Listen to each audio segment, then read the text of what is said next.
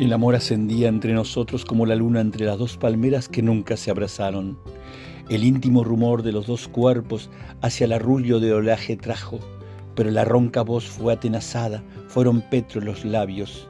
El ansia de ceñir movió la carne, esclareció los huesos inflamados, pero los brazos al quererte tenderse murieron en los brazos.